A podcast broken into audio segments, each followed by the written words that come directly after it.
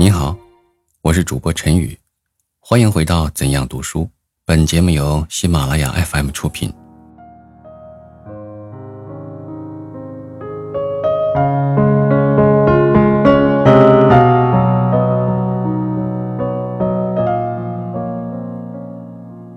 对于读书问题的我见，将问于：我读书虽然数十年，毕竟还是一个大门外汉。以一个大门外汉来研究门内事，当然很困难的。可是古人说过：“我非智者，而爱智者。”我也有同样的说法：“我非学者。”而爱读书，现在且把我对于研究读书问题的一些心得分三点来说一说。一，为什么读书？这个说法似乎很离奇。比如有人问：为什么吃饭？这不是和为什么读书一样吗？这确实很难回答。但仔细想一想。也有些道理在里面。为什么读书？我的答案是为学做人而读书。有人要说是为文凭而读书，这当然是绝对错误了。为求学问知识而读书，为谋职业而读书，虽然有一部分理由，但仍未免把读书的价值看得太低。所以我要说。为学做人而读书，我不敢说这个答案一定就对，因为不读书的人也有会做人的呀。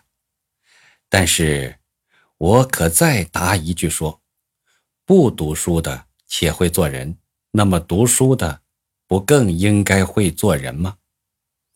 即此，再进一步来研究怎样去做人吧。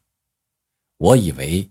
要做人，要做一个好人，一定要具次立三个条件：一、优良的品性；二、丰富的知识；三、应变的才能。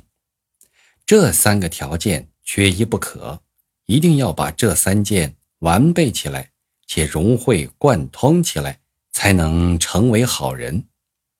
倘若缺了两件，固然不行，就是缺了一件，亦复不可。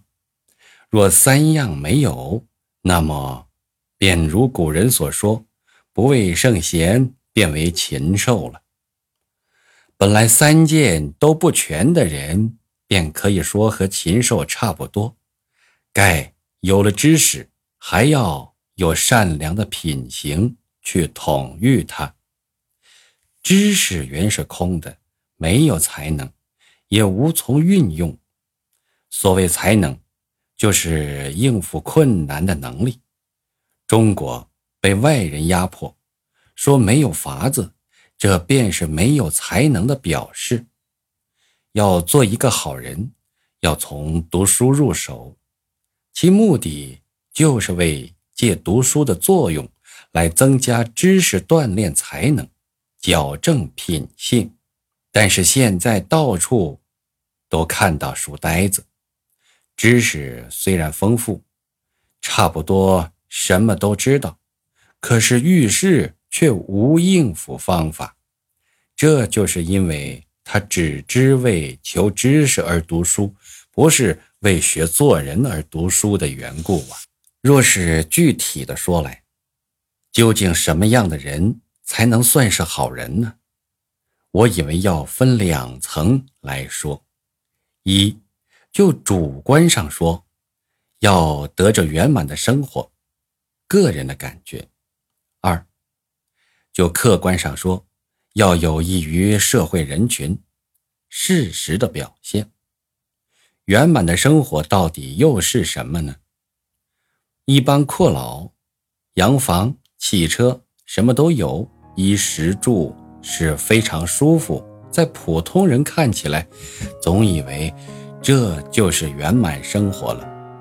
但是就客观上讲，我的行为是往往夺人之利以为己利，算的有益于人群吗？所以，圆满的生活，绝不是在物质上的享受，而是在精神上的发展。孔子说：“食无求饱，居无求安。”又说：“视之于道而耻恶衣食者，未足与义也。”他老先生的说话大概是不会错吧？他是一向赞美衣蔽运袍与衣狐谋者利而不耻者的子路，单食嫖饮不改其乐的颜渊的，那么他的用意也就可以推知了。欧洲有一位哲学家也曾经说过这样的话：“我宁愿做一个终身穷苦的苏格拉底，不愿做一个快乐的猪。”这是什么意思呢？骤然听了，似乎有点令人怀疑。其实，这就是他感觉这圆满生活已经得着了的表示啊。如我国宋代的文天祥被元朝捉去后，关在狱中，他还做正气歌，亦无忧虑之色。那么，他的泰然自得，也就是他得着圆满生活的表示啊。由此可以证明，生活的圆满是有时离开物质，超过物质，也纯粹在于个人人格的发展。盖他能为社会谋福利，他能决心杀身成仁，能舍生取义而不悔。人格之所以伟大者在此，感觉到得着圆满的生活也在此。而以肉体虽死，而他的精神永久不死，因为他是先天下之忧而忧，后天下之乐而乐。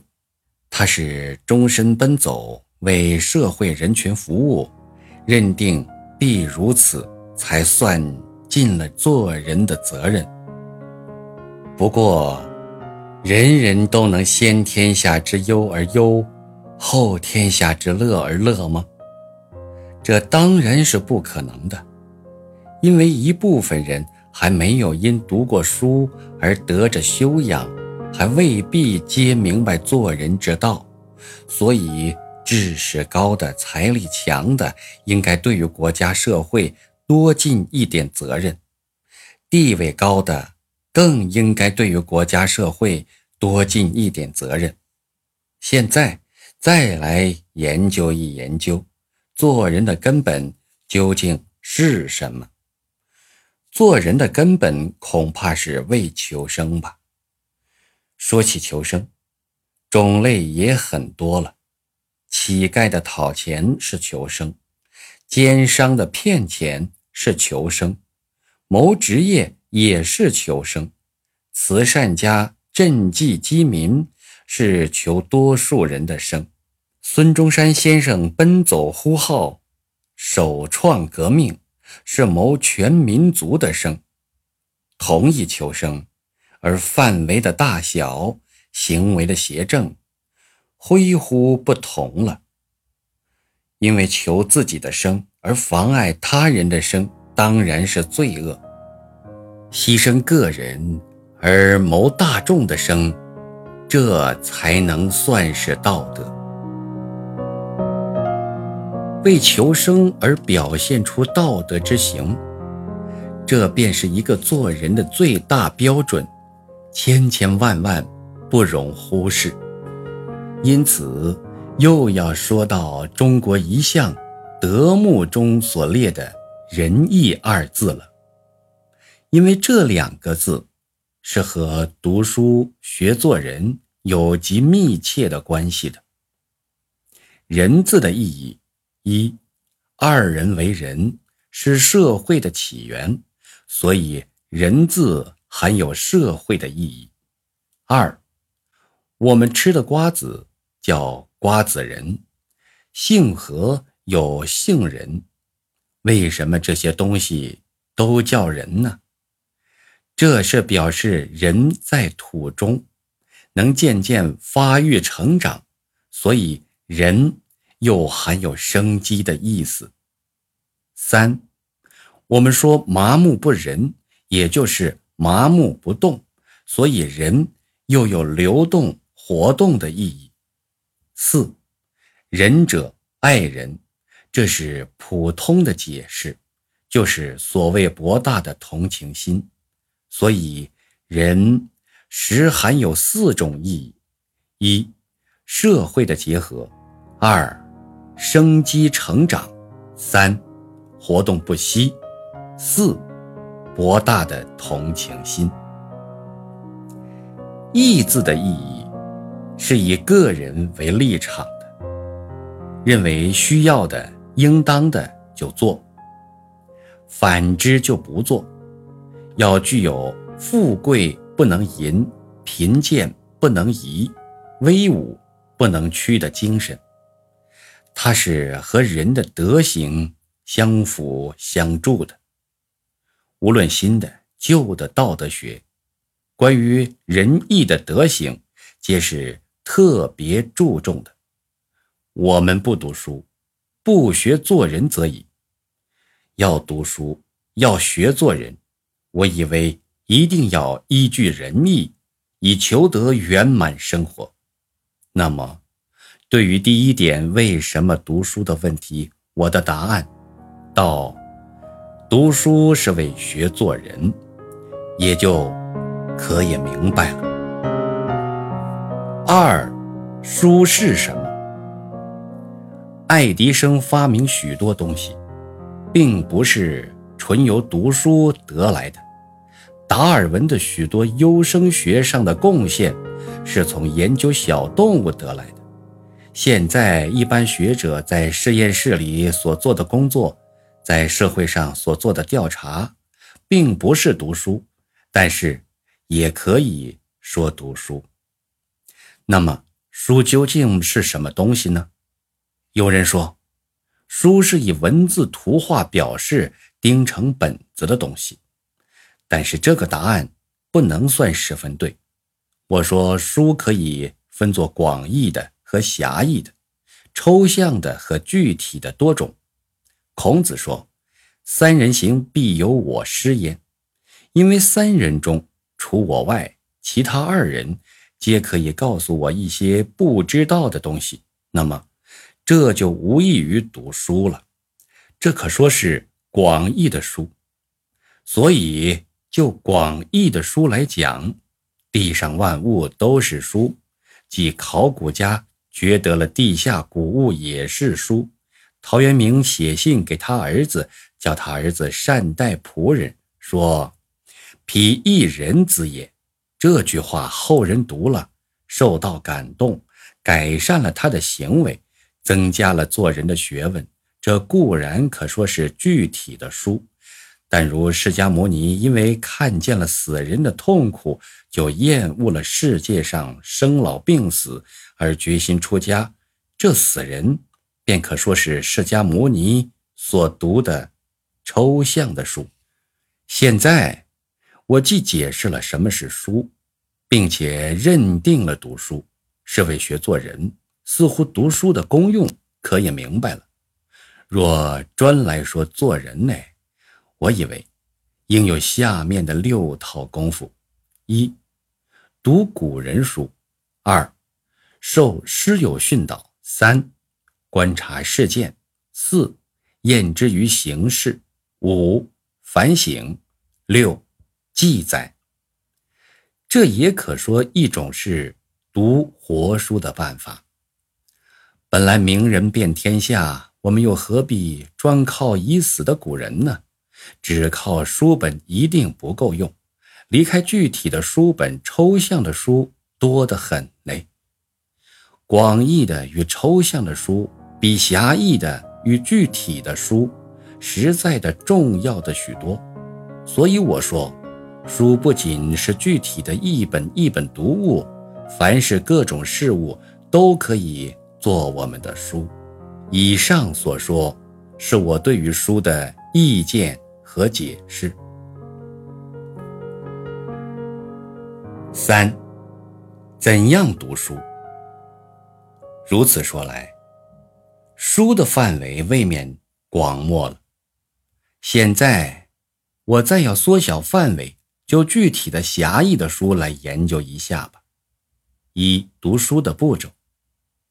读书的时候要注重书的选择，审明内容是否为我所需要，配合时间是否在一个定期内读完。